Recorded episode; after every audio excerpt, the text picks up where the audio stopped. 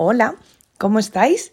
Acabando enero, yo sé que estáis deseosos de que acabe este mes porque se hace larguísimo. Yo he estado todo este mes tosiendo, para ser sinceros, y, y, bueno, ando todavía un pelín resfriada desde el día 1 que me agarré el constipado, ¿eh? Yo no sé vosotros si estáis, habéis cogido todos los virus que hay por ahí, pero vamos, que se ha hecho largo en cuanto a enfermedad, no veáis. Pero yo sé que también se hace largo en cuanto a la economía, porque es un mes complicado. Por eso la famosa cuesta de enero que bueno, ya la estamos casi casi bajando, ya estamos en la rampa, porque eh, bueno, pues eh, las fiestas se, hace un gasto extra y al final se nota cuando llega a final de, de mes. Vi un meme el otro día, no sé si era en no sé en qué red social fue, que mm, explicaba los, los diferentes días que hay en cada mes, ¿no? Que existen los que tienen 30 días, los que tienen 31, febrero, que puede tener 28 o 29, dependiendo si es bisiesto, y enero, que todos los años tiene 8.525 días. Me hizo muchísima gracia porque es verdad, enero se hace muy largo y normalmente es porque no hemos tenido una organización financiera correcta y no os habla la experta en finanzas, ni mucho menos, pero sí es cierto que desde que he empezado a aplicar el método de los sobres, em, llevo mis finanzas mucho más controladas y este año que quiero incrementarlo mucho más, eh, sé que voy a, al año que viene voy a llegar, vamos, no con un colchón, sino con un mega colchón para, para las navidades y que enero del año próximo no me cueste, no me cueste tanto el método de los sobres no me quiero eh, no quiero hablar mucho de, él en, este podcast porque ya os he hablado en capítulos anteriores. Tenéis todo el, tema si os interesa en mi tienda online en ordenotumundo.com y ahí podéis ver un poquito de qué me estoy refiriendo con los planificadores tamaño A6 para que hagáis retos de ahorro y un orden financiero. Y bien esto no es el tema que quería abordar hoy. El tema de hoy es el orden infantil. Y quería lanzaros una pregunta para ver qué me contestáis, porque me encantaría leeros. Y es que si en vuestra casa los peques se organizan, se planifican y si recogen eh, sus juguetes, sus pertenencias, una vez, pues bueno, pues cuando llegan al cole, como qué hacen con la mochila, con el abrigo, si después de jugar recogen sus juguetes, los guardan en su sitio, o sois de esas mamás que tienen que, que es una pelea diaria para que el peque recoja, ordene, no tire el abrigo, no tire la mochila, coloque su ropa mm, me gustaría leeros y saber eh, de qué tipo, de qué bando sois, de las que no es una pelea o de las que es una pelea diaria. Bien, yo eh, os quería dar unas pautas que, ojo, siempre advierto y que, bueno, ya lo sabéis, ¿no? Este es un podcast donde yo intento ayudaros y mm, siempre desde un ejemplo personal de lo que a mí me funciona y lo que yo hago en casa y sobre todo eh, no quiero, no doy lecciones a nadie ni mucho menos, sino que cojáis lo que os sirva y lo que os ayude a implementarlo en vuestro día a día, en vuestra casa, en vuestras rutinas. Para nada es una ciencia exacta y habrá gente que no le funcione absolutamente nada a lo que cuento, habrá gente que le funcione todo y habrá gente que coja lo que sí y lo que no, pues no le hace ni caso. Entonces, eh, lo sabéis, pero yo quiero aclarar que mm, lo que yo digo no va a misa, como sé aquel que dice, y todo lo que yo os digo es para intentar echaros una mano porque a mí me funciona o me ha funcionado en algún momento de, mi vida. Y bien, después de este paréntesis, os quiero contar algunas pautas para a la hora de, que Oliver sea un niño eh, ordenado o por lo menos estemos en el proceso de que sea un niño eh, más organizado y más eh, planificador o, o, a la hora de, de eso, de más ordenado. Bien, nosotros es cierto que tenemos la suerte de tener un cuarto de juegos, por lo tanto en la habitación de Oliver consta de su cama y un armario muy grande donde también tiene una estantería y sí que tiene una como una baldita con algún juguete, pero es cierto que no es una habitación muy cargada de juguetes porque esas son las que están destinadas al cuarto de, de juegos, por lo que por lo tanto pues en su habitación lo único que tiene pues es la ropa, que sí que yo cuando va al cole y demás, yo sé que le lo, le hago que lo coja él porque los cajones están a su medida, coge él, sabe en qué cajón está cada cosa, la tiene que preparar y demás. Sí que intento que cada noche deje su ropa preparada para el día siguiente, para que mm, más que nada no cueste a la hora de, pues prepararla si tiene que ir alguno de mis padres a llevarle o para mí o para él, sino porque así vamos más rápido. Entonces intentamos dejarla preparada todas las noches.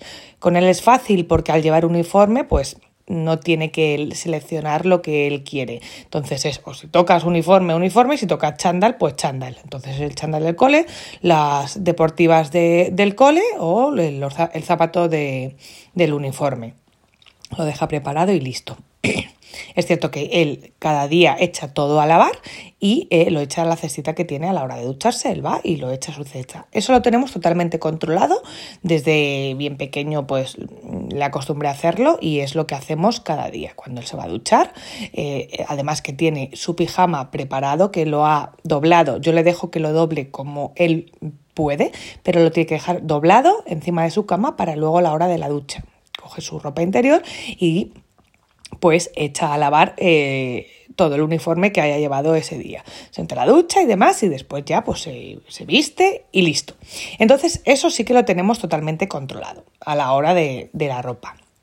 Una cosa que, es, cierto que tenemos que trabajar más es a la hora de la mochila, porque él llega y lo primero que hace o lo primero que intenta hacer es soltar el abrigo, soltar mochila y coger la tablet en ese momento hasta que os bien su padre o yo le dice, venga, que toca hacer ese ratito de deberes, pero él en cuanto nosotros vamos llegando y tal, él aprovecha para verse sus juegos y, demás hasta que nos podemos poner con él a la hora de, ayudarle.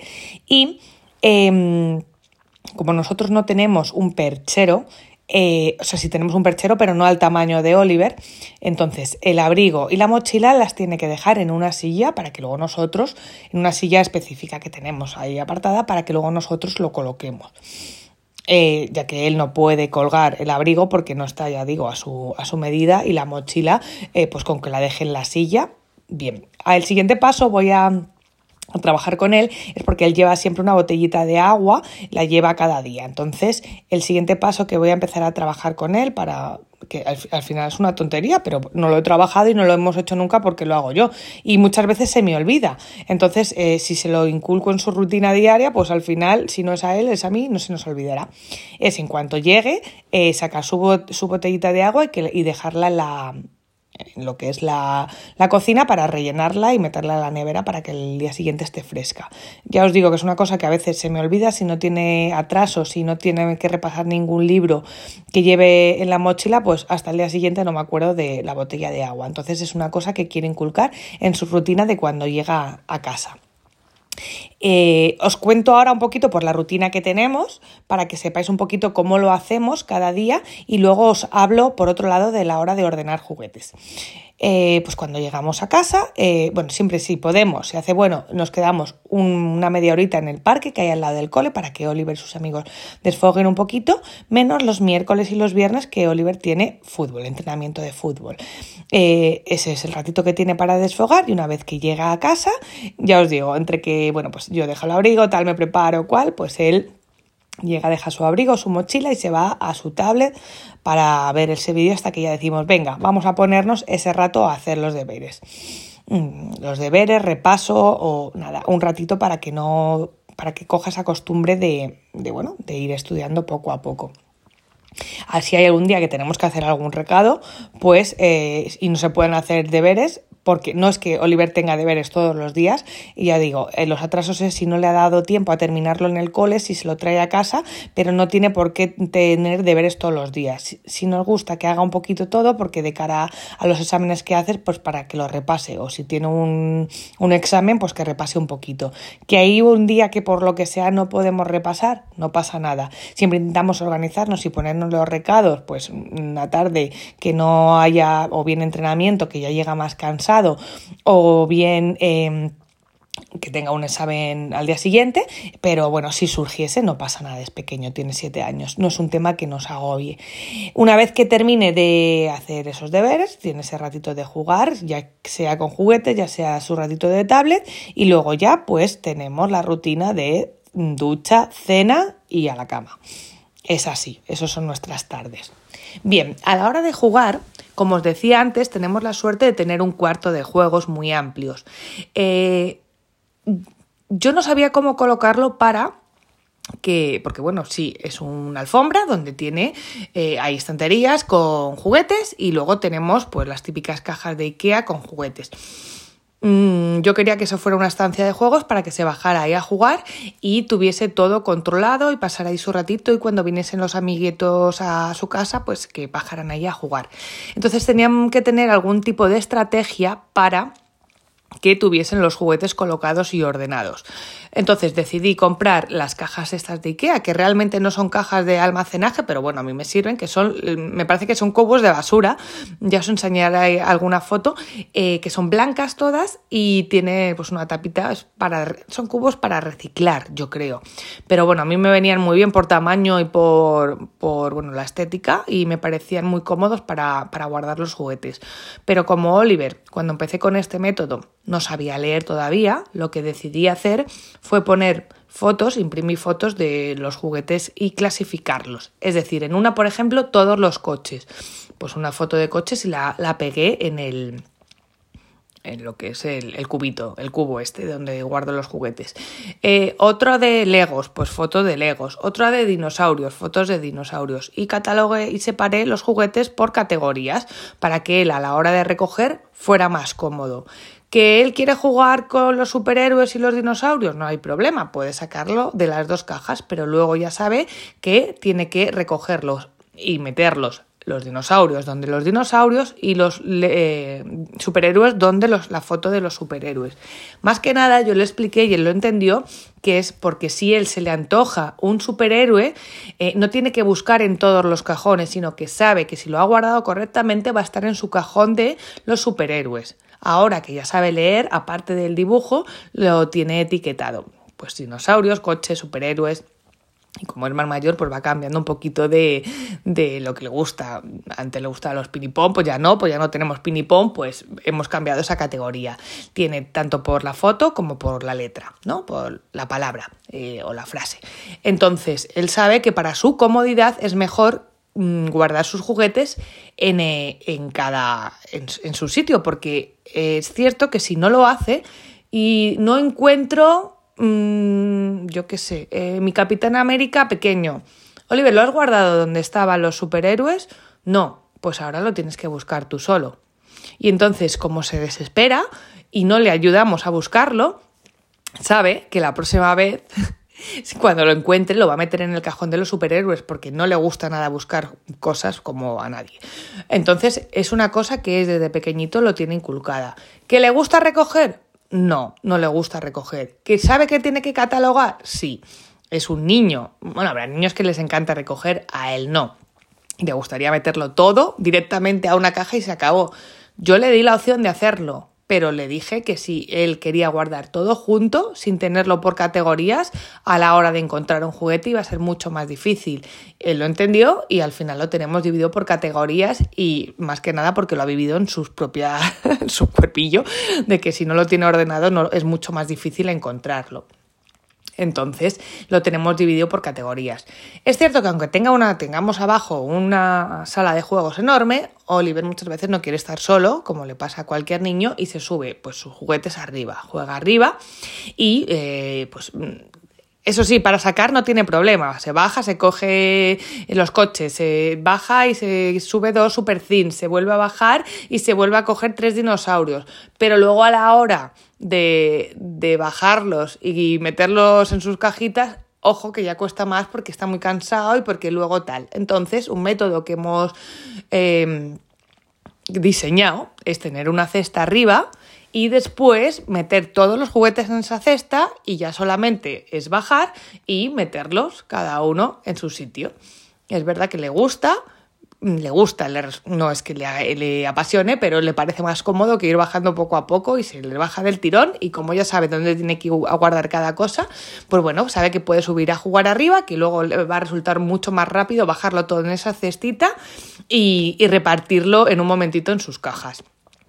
Y ya por último, que no me quiero enrollar mucho, em, como me está viendo Oliver, eh, pues bueno, trabajando mucho sobre las agendas de orden financiero, pues él, él decía que él quería su agenda. Y yo digo, ¿para qué quieres una agenda, Oliver? Y dice, porque yo me quiero comprar un juguete y todo el dinero que tengo, pues lo tengo en la hucha y no, lo, no me dejáis sacarlo porque tiene pues su hucha. Entonces me pareció una idea muy buena que él hiciera un mini reto eh, con pues ese dinero que le van los abuelos, que le damos de la sobra del pan o que le damos, que le trae el ratoncito Pérez, que le va a tener dos opciones. Él tiene el objetivo de comprarse un juguete y le he hecho una plantilla, y le, he hecho su agendita, ya tiene su agendita para que se organice financieramente y, le he hecho, pues bueno, su plantilla del reto para conseguir ese juguete.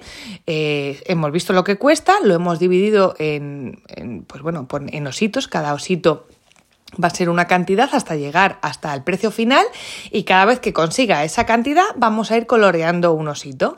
Es una forma de motivarle un montón y saber lo que cuesta mm, conseguir un juguete que no es tan fácil llegar a una juguetería y decir cómprame esto. No, te lo tienes que ganar y al final tú, eh, ¿cómo te ganas el dinero? Pues te lo tiene que dar los abuelos, te lo tienen que dar los tíos, te lo tiene que dar papá y mamá y es muy difícil reunir todas esas moneditas para comprar un juguete. Con esto, él va a concienciarse que es complicado ahorrar, que es complicado mm, ahorrar o juntar dinero para comprarse algo y así quiero que aprenda y que le dé un poco de importancia al dinero. Es muy pequeño todavía, pero sí que es verdad que ya tiene su agendita con este reto en concreto y luego le he hecho una plantillita para los ahorros, para que si quiere ir controlando lo que tiene en su hucha a partir de ahora, vaya apuntando cada vez que le dan algo y él decide echarlo en la hucha, apuntar quién se lo ha dado, cómo lo ha conseguido, quién se lo ha dado, el día y la cantidad, y el la cantidad total que tiene. Y luego, por último, eh, le he hecho otra, otra plantillita de ahorro para que él vaya eh, metiendo pues sus moneditas. Lo tenéis todos en la web si le queréis echar un ojo. Oliver está súper motivado porque, bueno, claro, va pidiendo moneda aquí a todo el mundo, pero es una manera de que él vea lo difícil que es conseguir eh, algo y el esfuerzo que requiere pues comprarse un juguete y ahorrar. Así que es el nuevo método que estamos inculcando. Ya os iré contando un poquito de cómo, cómo lo llevamos. Os iré subiendo pues vídeos y fotillos tanto a Instagram como a TikTok, a las redes sociales, para que veáis si nos funciona o no nos funciona. Eh, de momento está muy ilusionado con este nuevo método. Vamos a ver si cuando llegue la mitad no se cansa ya, ya ni quiere juguete ni nada. Y bien, pues si se ha cansado ya sabe que tiene un dinerillo ahí para otra cosa que se, que se le antoje.